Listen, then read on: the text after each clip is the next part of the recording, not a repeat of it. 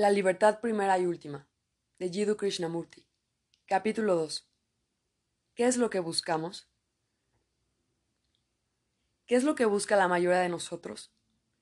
¿Qué es lo que cada uno de nosotros quiere? Sobre todo en este mundo de desasosiego, en el que todos procuran hallar cierto género de felicidad, alguna clase de paz, un refugio, resulta sin duda importante averiguar, ¿no es así? ¿Qué es lo que intentamos buscar? ¿Qué es lo que tratamos de descubrir? Es probable que la mayoría de nosotros busque alguna especie de felicidad, alguna clase de paz, en un mundo sacudido por disturbios, guerras, contiendas, luchas. Deseamos un refugio donde pueda haber algo de paz. Creo que eso es lo que casi todos deseamos, y así proseguimos yendo de un dirigente a otro, de una organización religiosa a otra, de un instructor a otro. Ahora bien, ¿andamos en busca de la felicidad o lo que buscamos es alguna clase de satisfacción de la que esperamos derivar felicidad? Hay una diferencia, por cierto, entre felicidad y satisfacción. ¿Podéis buscar la felicidad? Tal vez podáis hallar satisfacción, pero, ciertamente, no podéis encontrar la felicidad. La felicidad, sin duda, es un derivado, es un producto accesorio de alguna otra cosa. Antes, pues, de consagrar nuestra mente y corazón a algo que requiere gran dosis de seriedad, de atención, de pensamiento, de cuidado, debemos descubrir ¿No es así? ¿Qué es lo que buscamos si es felicidad o satisfacción? Temo que la mayoría de nosotros busque satisfacción, Deseamos estar satisfechos, deseamos hallar una sensación de plenitud al final de nuestra búsqueda. Después de todo, si uno busca la paz, puede encontrarla muy fácilmente. Puede uno consagrarse ciegamente a alguna causa, a una idea, y hallar en ella un refugio. Eso, a buen seguro, no resuelve, el problema. El mero aislamiento en una idea que nos encierra no nos libra del conflicto. Debemos, pues, ¿no es así?, descubrir qué es lo que cada uno de nosotros quiere, tanto en lo íntimo como exteriormente.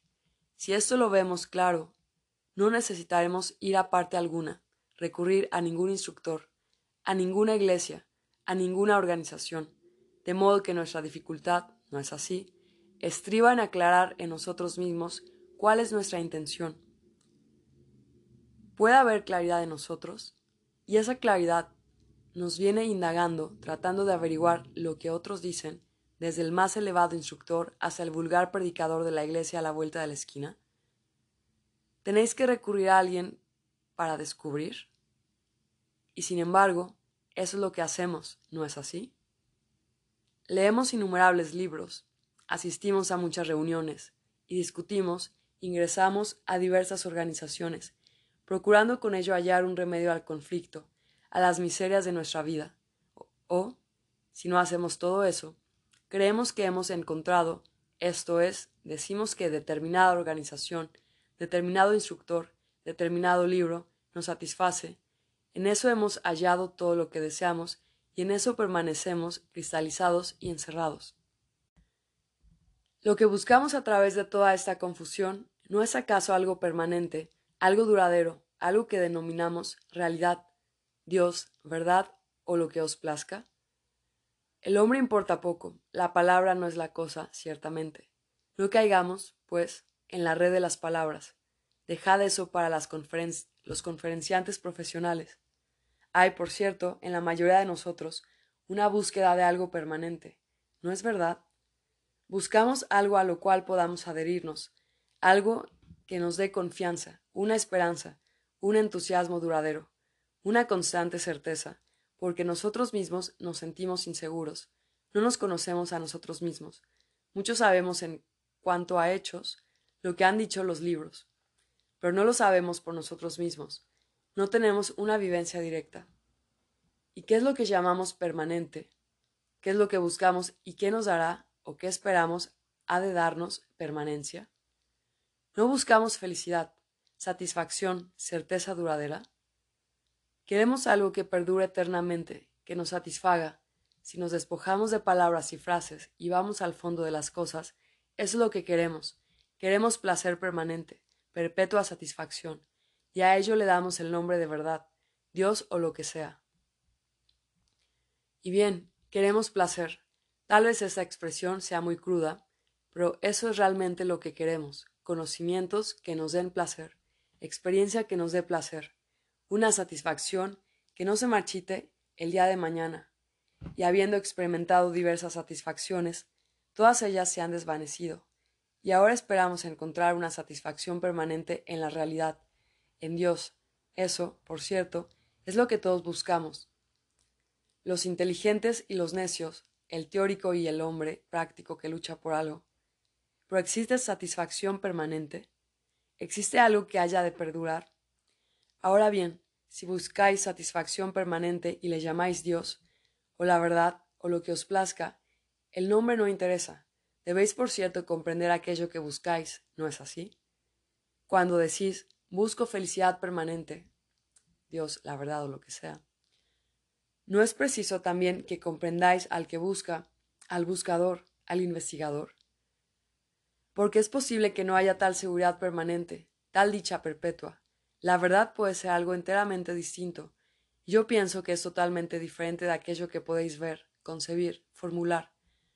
Antes de buscar la cosa antes de buscar algo permanente, entonces, ¿no es evidente que se necesita comprender al que busca? ¿El buscador es diferente de la cosa buscada? Cuando decís busco la felicidad, ¿es el buscador diferente del objeto de su búsqueda? ¿El pensador es diferente del pensamiento? ¿No son un fenómeno conjunto más bien que procesos separados? Es indispensable, por consiguiente, ¿verdad? Comprender al buscador antes de intentar descubrir qué es lo que él busca. Debemos, pues, llegar al punto en que nos preguntemos, de modo serio y profundo, si la paz, la felicidad, Dios o lo que os plazca, pueden sernos dados por otra persona. ¿Puede esta búsqueda incesante, este anhelo, darnos ese extraordinario sentido de realidad, ese ser creativo que surge cuando nos comprendemos realmente a nosotros mismos? ¿Acaso el conocimiento propio nos llega siguiendo a alguna otra persona, perteneciendo a alguna organización en particular, leyendo libros y así sucesivamente? Después de todo, ese es el principal problema, que mientras yo no me comprenda a mí mismo, no tengo base alguna para el pensamiento, y toda mi búsqueda será en vano. ¿No es así?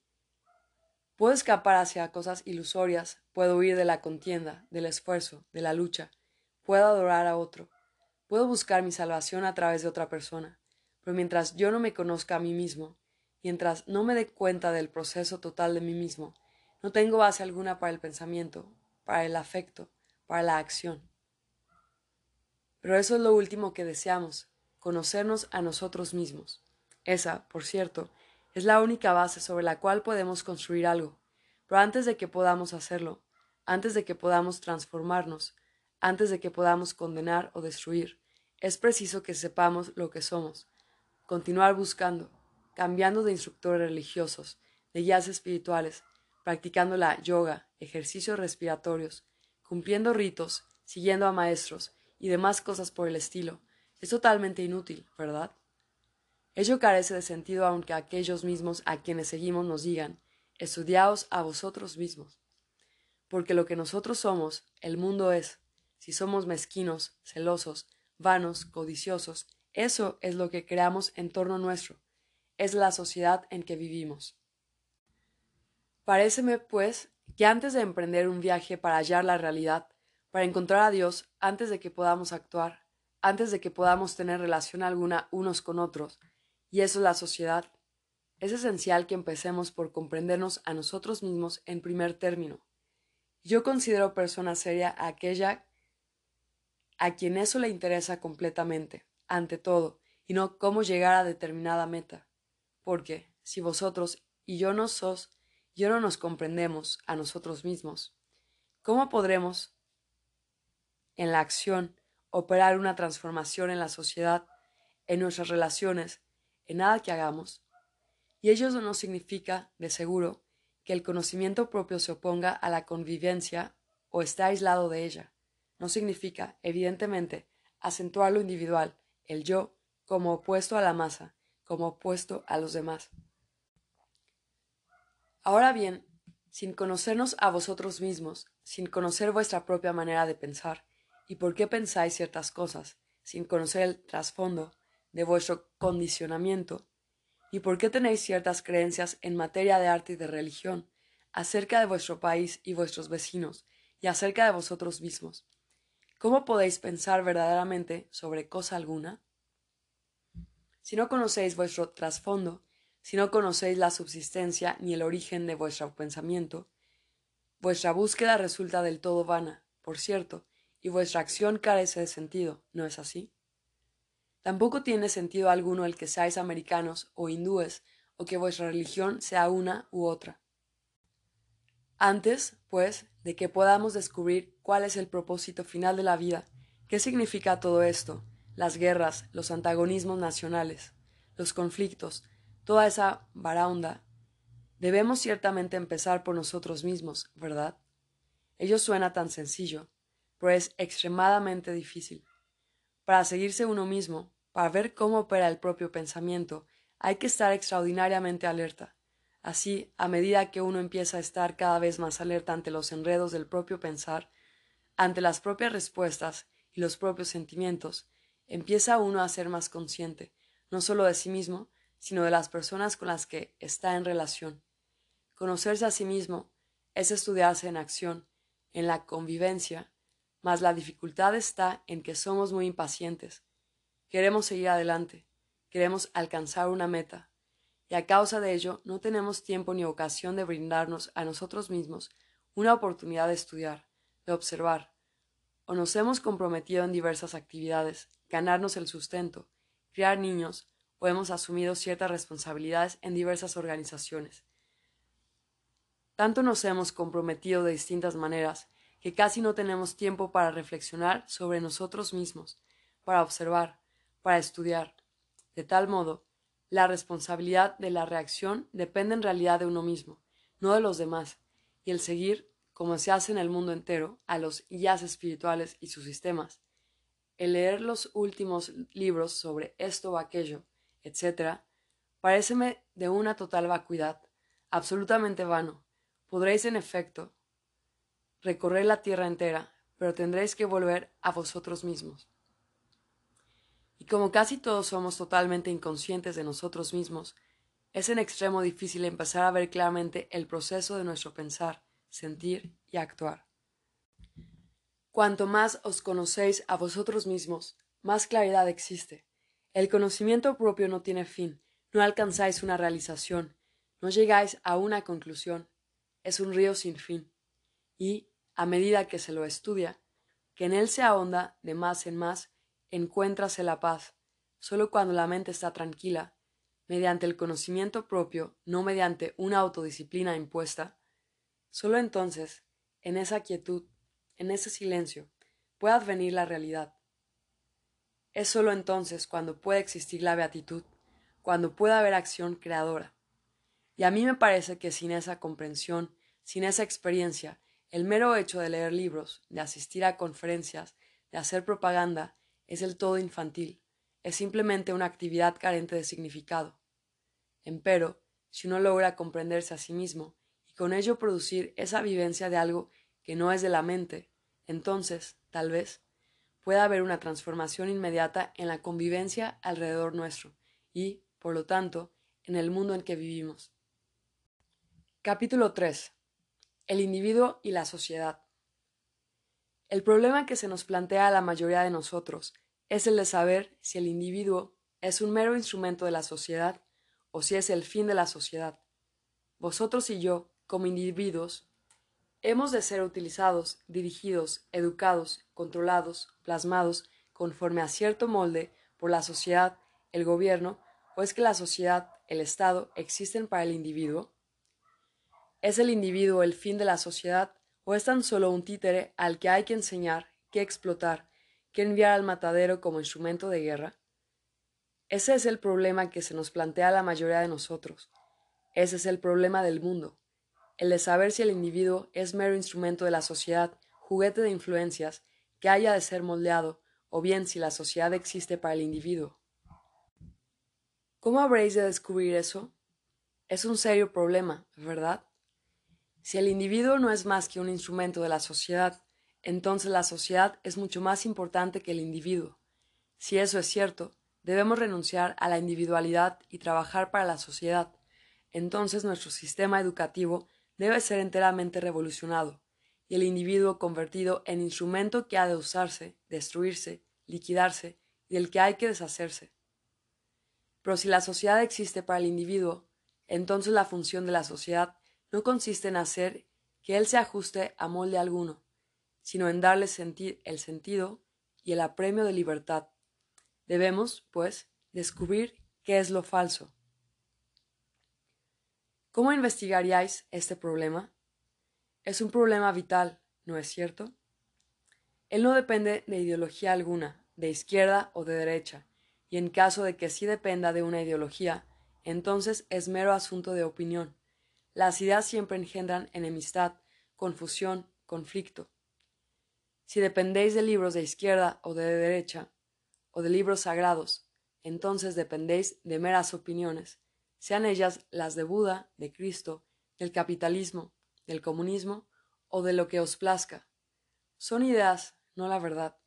Un hecho nunca puede ser negado. La opinión acerca del hecho puede negarse. Si podemos descubrir cuál es la verdad en este asunto, podremos actuar independientemente de la opinión. ¿No resulta necesario, por lo tanto, descartar lo que otros han dicho?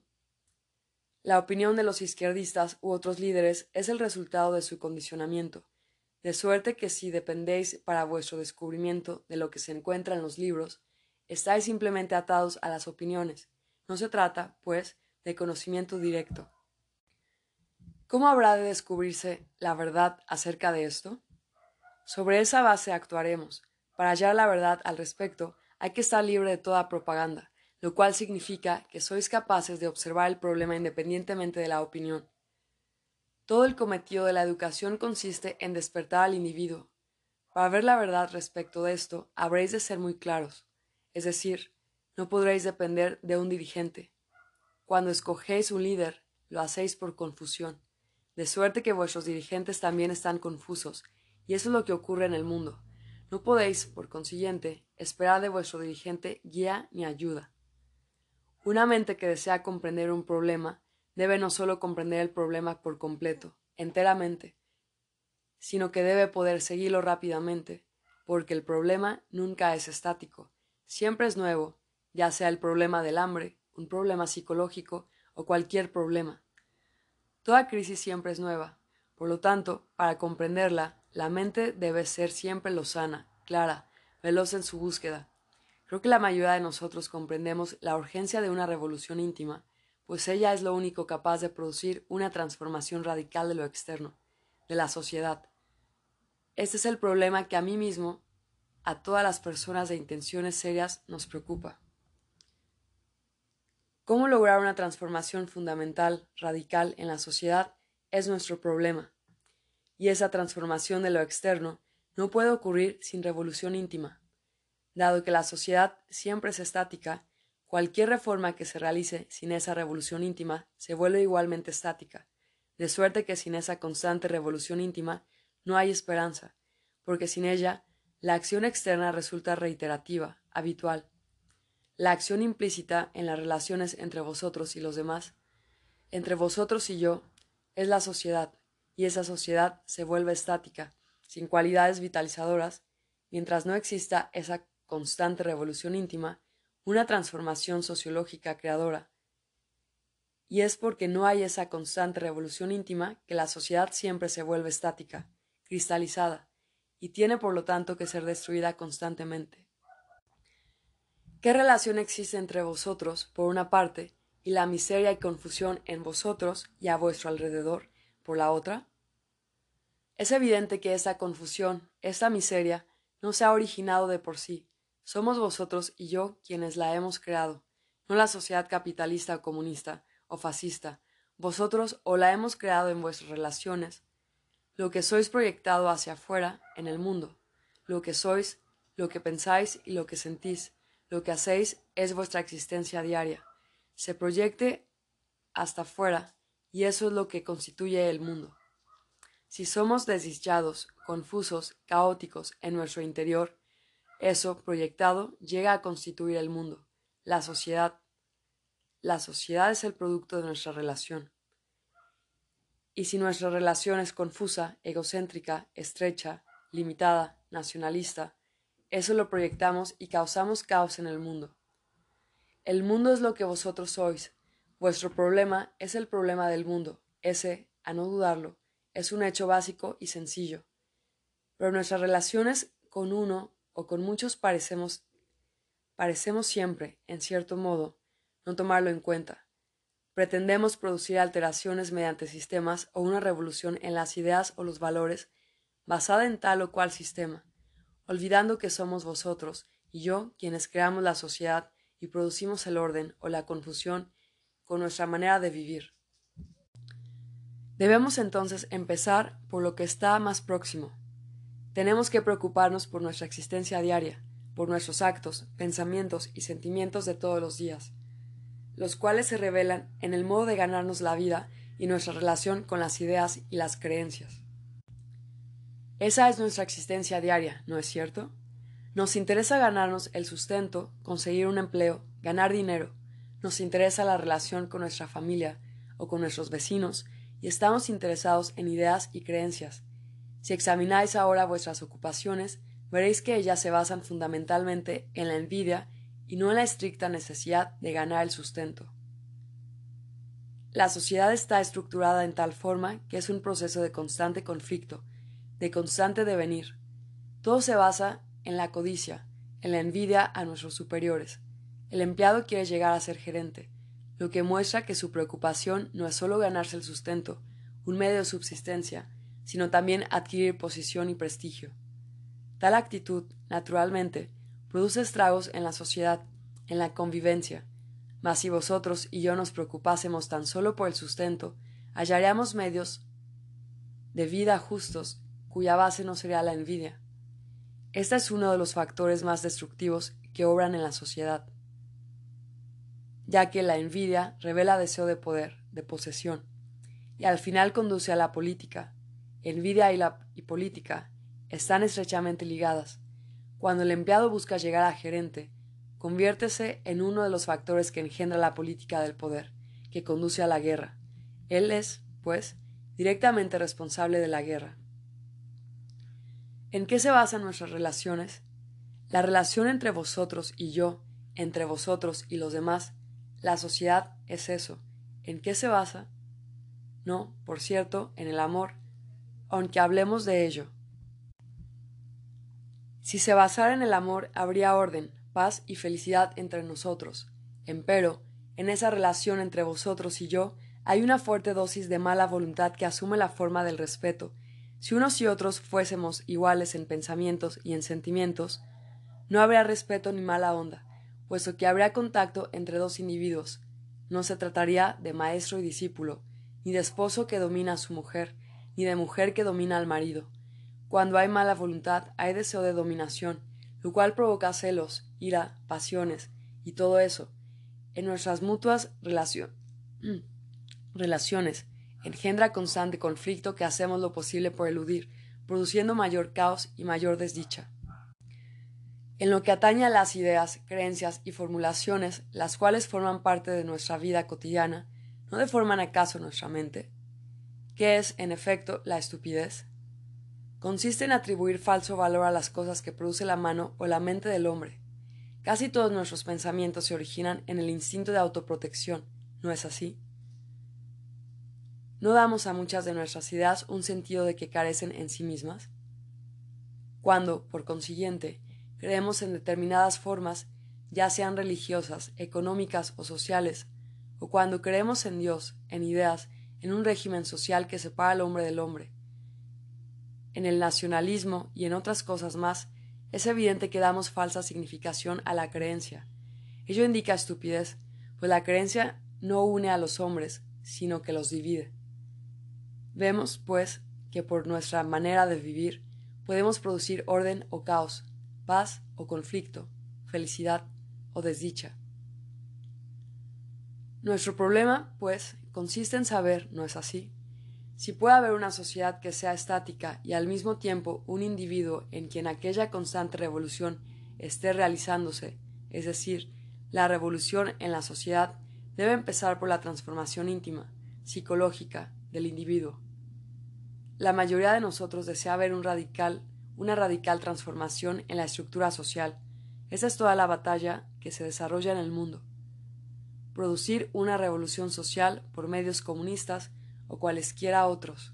Ahora bien, si hay una revolución social, es decir, una acción con respecto a la estructura externa del hombre, la naturaleza misma de esa revolución social, por más radical que ella sea, es estática si no se produce una revolución íntima del individuo, si no hay una transformación psicológica, de suerte que, para hacer surgir una sociedad que no sea reiterativa, estática, que no esté desintegrándose, que esté constantemente viva, resulta imperativo que haya una revolución en la estructura psicológica del individuo. Pues sin una revolución íntima psicológica, la mera transformación de lo externo tiene muy poca significación, es decir, la sociedad se vuelve siempre cristalizada, estática, por lo cual constantemente se desintegra. Por mucho y muy sabiamente que la legislación sea promulgada, la sociedad está siempre en proceso de descomposición, porque la revolución debe producirse por dentro, no solo exteriormente. Creo que es importante comprender esto y no considerarlo con ligereza. Una vez llevada a efecto, la acción externa ha terminado, es estática, y si la relación entre individuos, que es la sociedad, no es el resultado de la revolución íntima, entonces la estructura social, por ser estática, por ser estática, absorbe al individuo y por lo tanto lo torna igualmente estático, reiterativo. Si se comprende esto, si se percibe el extraordinario significado de ese hecho, no puede tratarse de acuerdo o de desacuerdo. Es un hecho que la sociedad siempre se está cristalizando, que siempre absorbe al individuo y que la revolución constante, creadora, solo puede ocurrir en el individuo, no en la sociedad, en lo externo. Esto es, la revolución creadora solo puede tener lugar en las relaciones del individuo, que es la sociedad. Vemos cómo la estructura de la sociedad actual en la India, en Europa, en América, en todas partes del mundo, se desintegra rápidamente. Y esto lo sabemos dentro de nuestra propia vida, Podemos observarlo cuando vamos por la calle. No necesitamos grandes historiadores para que nos revelen el hecho de que nuestra sociedad se derrumba. Y es preciso que haya nuevos arquitectos, nuevos constructores. Para crear una sociedad, la estructura debe levantarse sobre nuevos cimientos, sobre hechos y valores nuevamente descubiertos. Tales arquitectos aún no existen. No hay constructores, nadie que observando, dándose cuenta del hecho de que la estructura se desploma, esté transformándose en arquitecto. Ese, pues, es nuestro problema. Vemos que la sociedad se derrumba, se desmorona, y somos nosotros, vosotros y yo, quienes tenemos que ser los arquitectos.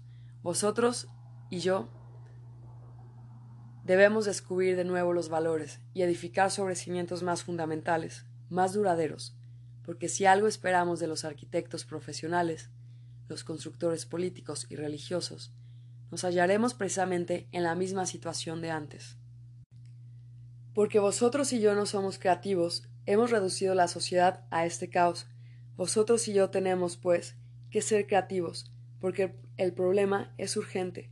Vosotros y yo debemos darnos cuenta de las causas del derrumbe de la sociedad y crear una nueva estructura que no se base en la mera imitación, sino en nuestra comprensión creadora. Y esto implica, ¿no es así?, pensamiento negativo, el pensamiento negativo es la más alta forma de la comprensión, es decir, para comprender lo que es el pensamiento creador, debemos enfocar el problema negativamente, porque un enfoque positivo del problema, que es que vosotros y yo debemos volvernos creadores a fin de edificar una nueva estructura de la sociedad, será imitativo. Para comprender aquello que se está derrumbando, debemos investigarlo, examinarlo, examinarlo negativamente, no con un sistema positivo, una fórmula positiva, una conclusión positiva. ¿Por qué? Pues la sociedad se derrumba, se desploma, como sin duda ocurre. Una de las razones fundamentales es que el individuo, vosotros, habéis dejado de ser creadores. Explicaré lo que quiero decir. Vosotros y yo hemos llegado a ser imitativos. Copiamos exterior e interiormente. Exteriormente, cuando aprendéis una técnica, cuando os comunicáis unos con otros en el nivel verbal, tiene naturalmente que haber algo de imitación, de copia. Copio las palabras. Para llegar a ser ingeniero, primero debo aprender la técnica, y luego empleo la técnica para construir un puente. Tiene, pues, que haber cierto grado de imitación, de copia, en la técnica externa. Pero cuando hay imitación interior, psicológica, dejamos, por cierto, de ser creadores. Nuestra educación, nuestra estructura social, nuestra vida llamada religiosa, todo ello se basa en la imitación, es decir, me ajusto a determinada fórmula social o religiosa. He dejado de ser un verdadero individuo. Psicológicamente me he convertido en una simple máquina de repetir con ciertas respuestas condicionadas, sean ellas las del hindú, las del cristiano, las del budista, las del alemán o las del inglés. Nuestras respuestas están condicionadas según el tipo de sociedad, ya sea oriental u occidental, religiosa o materialista, de suerte que una de las causas fundamentales de la desintegración social es la imitación, y uno de los factores desintegrantes es el líder, cuya esencia misma es la imitación. Para comprender, pues, la naturaleza de la sociedad en vía de desintegración, no es importante investigar si vosotros y yo, el individuo, podemos ser creadores. Podemos ver que cuando hay incitación, tiene que haber desintegración. Cuando hay autoridad, tiene que haber imitación. Y como toda nuestra formación mental psicológica se basa en la autoridad, hay que estar libre de autoridad para ser creador. ¿No habéis notado que en los momentos de creación, en esos momentos relativamente felices de interés vital, no hay sentido alguno de repetición, de imitación? Tales momentos siempre son nuevos, frescos, creadores, dichosos, de suerte que una de las causas fundamentales de la desintegración social es la imitación, que es el culto de la autoridad. Capítulo 4. El conocimiento de uno mismo. Los problemas del mundo son tan colosales, tan complejos, que para comprenderlos y resolverlos hay que abordarlos de un modo muy sencillo y directo. Y la sencillez y visión directa no dependen de las circunstancias exteriores ni de nuestros prejuicios y estados de ánimo individuales. Como ya lo he señalado, la solución no ha de encontrarse mediante conferencias o proyectos, ni sustituyendo a los viejos dirigentes por otros nuevos, y lo demás. Es evidente que la solución está en el creador del problema, en el creador de la maldad, del odio y de la enorme falta de comprensión que existe entre los seres humanos. El causante de estos daños, el creador de estos problemas, es el individuo, vosotros y yo, no el mundo, como creemos. El mundo es vuestra relación con otro. El mundo no es algo que existe aparte de vosotros y de mí. El mundo, la sociedad, es la relación que establecemos o procuramos establecer entre unos y otros. De suerte que vosotros y yo somos el problema, no el mundo, porque el mundo es la proyección de nosotros mismos, y para comprender al mundo tenemos que comprendernos a nosotros mismos. El mundo no está separado de nosotros, somos el mundo, y nuestros problemas son los problemas del mundo. Esto no puede repetirse con demasiada frecuencia, porque somos de mentalidad tan indolente que no creemos de nuestra incumbencia los problemas del mundo. Creemos que deben ser resueltos por las Naciones Unidas o reemplazando los viejos dirigentes por otros nuevos. Es una mentalidad bien torpe la que piensa de ese modo, porque nosotros somos responsables de la horrible miseria y confusión que hay en el mundo, de la guerra que nos amenaza. Para transformar el mundo debemos empezar por nosotros mismos, y lo importante al empezar por nosotros es la intención. La intención tiene que consistir en comprendernos a nosotros mismos, y en no dejar para otros el transformarse o producir un cambio modificado mediante la revolución, de izquierda o de derecha.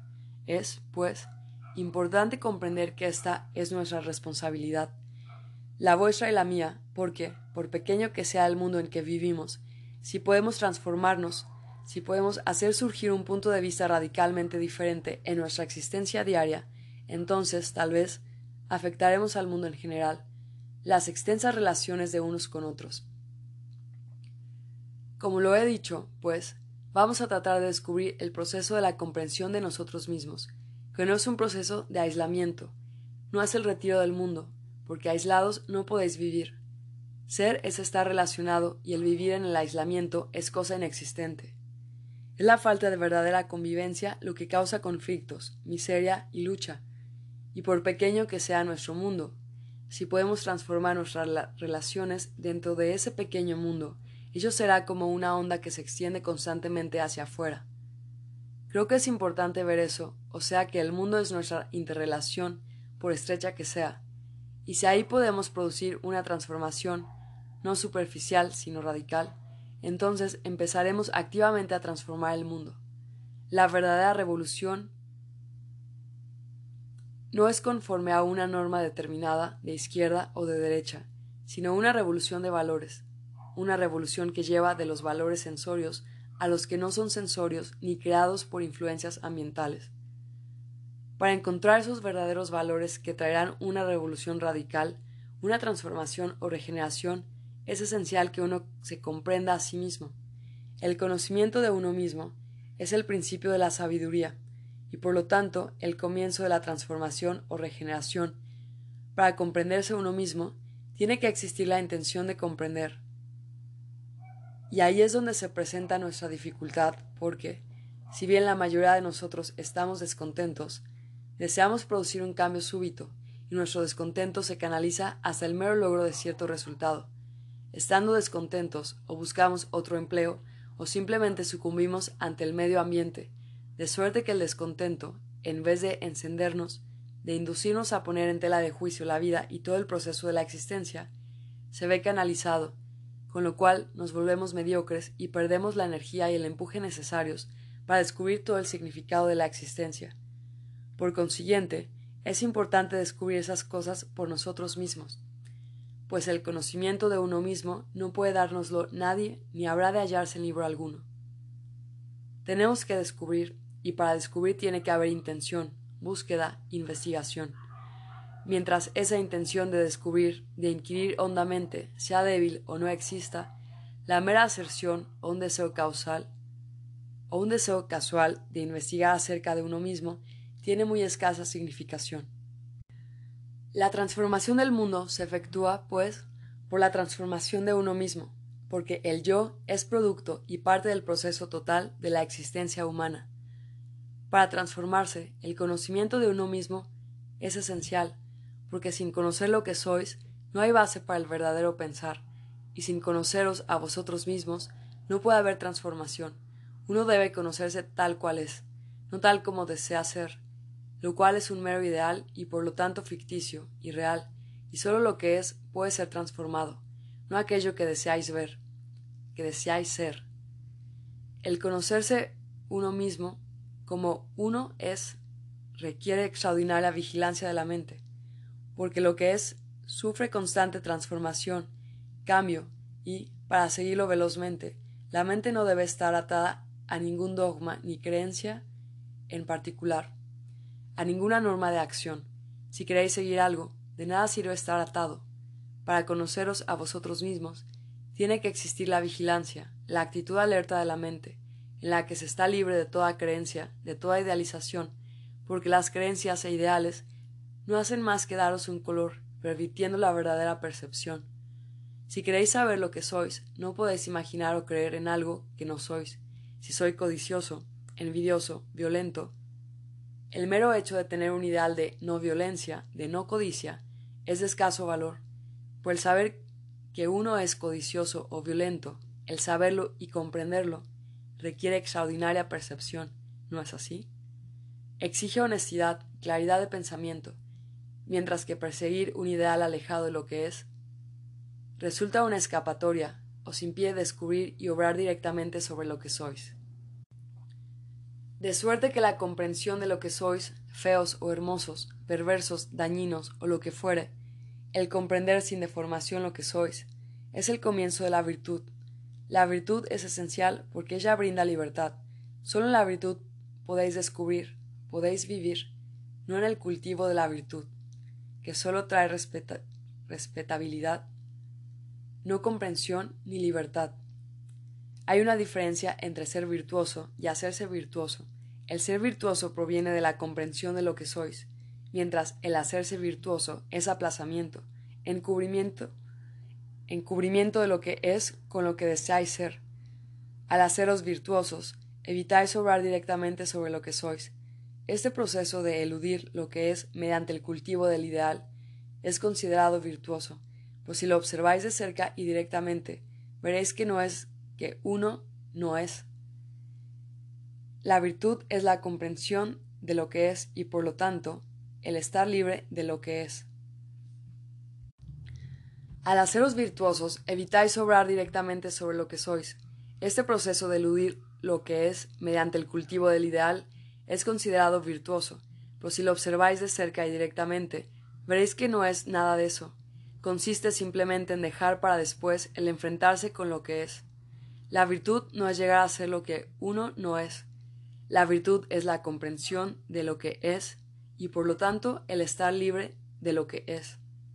Y la virtud resulta indispensable en una sociedad que se desintegra rápidamente.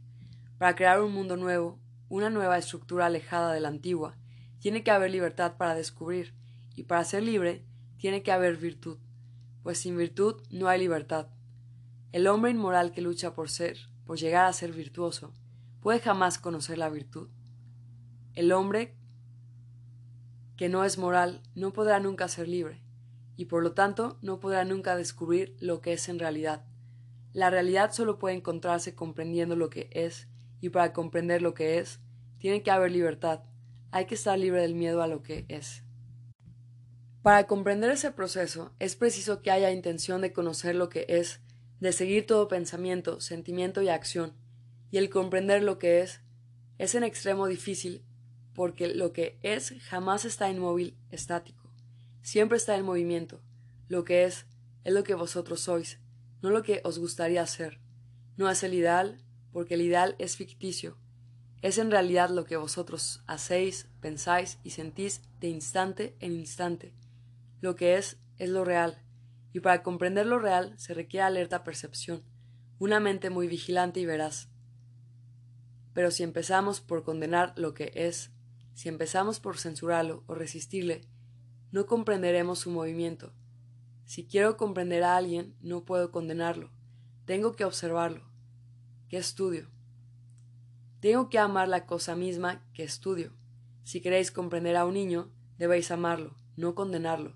Debéis jugar con él, observar sus movimientos, su idiosincrasia, sus modos de conducirse. Pero si no hacéis más que condenarlo, resistirle o censurarlo, no hay comprensión del niño. De un modo análogo para comprender lo que es, hay que observar lo que uno piensa, siente y hace de instante en instante. Eso es lo efectivo. Ninguna otra acción, ningún ideal o acción ideológica es lo existente. Es un mero anhelo, un deseo ficticio de ser otra cosa que lo que uno es. Para comprender lo que es, requiere un estado de la mente en el que no haya identificación ni condenación, lo cual significa una mente que sea alerta y sin embargo pasiva. En ese estado nos encontramos cuando deseamos realmente comprender algo, cuando hay intensidad en el interés. Ese estado mental se produce. Cuando uno está interesado en comprender lo que es, el estado real de la mente no necesita forzarlas, disciplinarla ni controlarla. Antes bien, hay entonces vigilancia pasiva y alerta. Ese estado de alerta, de alerta percepción, surge cuando hay interés, intención de comprender. La comprensión fundamental de uno mismo no llega mediante el conocimiento o la acumulación de experiencias, lo cual es mero cultivo de la memoria. La comprensión de uno mismo es de instante en instante, y si solo acumulamos conocimiento del yo, es ese conocimiento lo que impide una comprensión más amplia. El conocimiento y la experiencia acumulados, en efecto, llegan a ser el centro a través del cual el pensamiento enfoca y desarrolla su existencia. El mundo no es diferente de nosotros y nuestras actividades porque lo que nosotros somos es lo que crea los problemas del mundo. Y la dificultad, en lo que atañe a la mayoría de nosotros, está en que, en vez de conocernos directamente, buscamos un sistema, un método, un medio operativo para resolver los múltiples problemas humanos. Ahora bien, ¿existe un medio, un sistema para conocerse a sí mismo? Cualquier persona sagaz Cualquier filósofo puede inventar un sistema, un método, pero, a buen seguro, el seguir un sistema solo producirá un resultado creado por ese sistema, ¿no es así? Si yo sigo determinado método para conocerme a mí mismo, tendré el resultado que dicho sistema necesita, mas ese resultado no será evidente, no será evidentemente la comprensión de mí mismo. Es decir, siguiendo un método, un sistema, un medio para conocerme a mí mismo, ajusto mi pensamiento, mis actividades a una norma, por el seguir una norma no es comprensión de uno mismo. No hay, pues, método alguno para el conocimiento de uno mismo. Buscar un método implica invariablemente el deseo de alcanzar algún resultado, y eso es lo que todos queremos. Seguimos la autoridad, si no la de una persona, la de un sistema, una ideología, porque queremos un resultado que sea satisfactorio, que nos dé seguridad.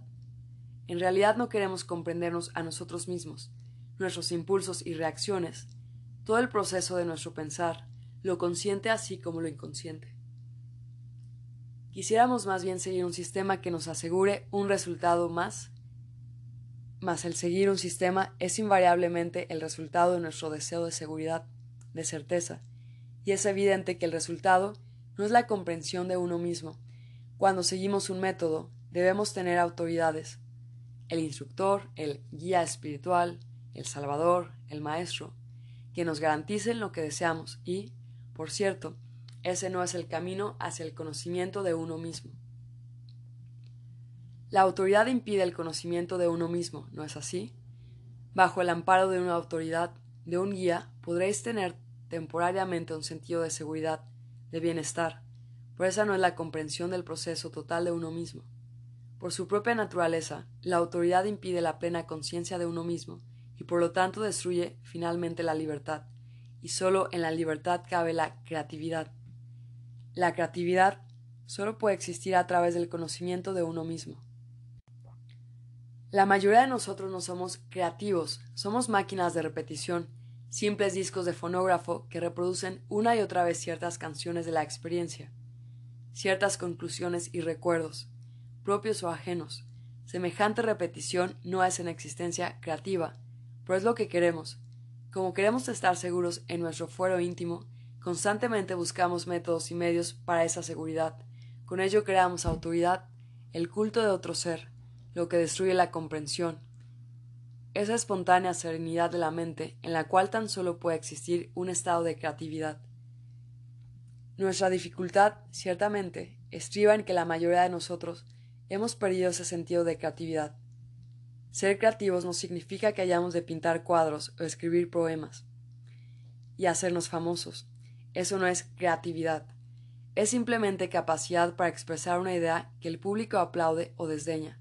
Capacidad y creatividad no deben ser confundidas. La capacidad no es la creatividad.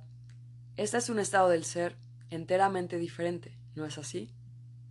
Es un estado en el que el yo está ausente en el que la mente ya no es foco de nuestras experiencias, ambiciones, empeños y deseos. La creatividad no es un estado de ánimo, no es un estado continuo. Es nuevo de instante en instante.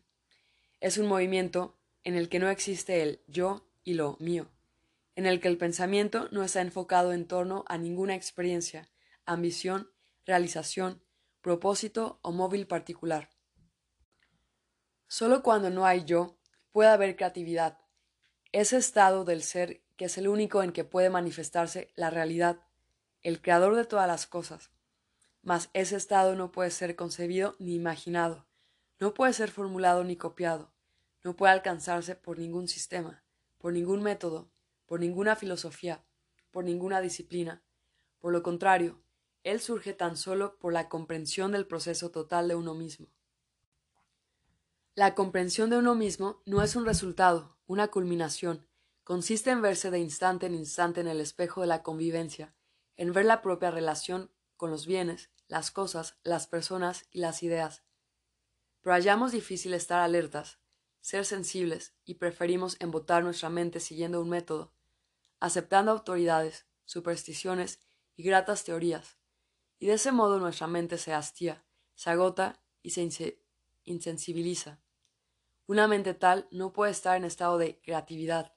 Ese estado de creatividad adviene tan solo cuando el yo que es el proceso de reconocimiento y acumulación, deja de ser, porque, después de todo, la conciencia del yo, del mí mismo, es el centro de reconocimiento, y el reconocimiento es simplemente el proceso de acumulación de experiencias. Para todos nos asusta no ser nada, porque todos queremos ser algo. El hombre pequeño quiere ser hombre grande. El hombre sin virtud quiere ser virtuoso. El débil y oscuro ansía poder, posición y autoridad. Es la incesante actividad de la mente. Una mente tal no puede estar serena, y por ello jamás podrá comprender el estado de creatividad.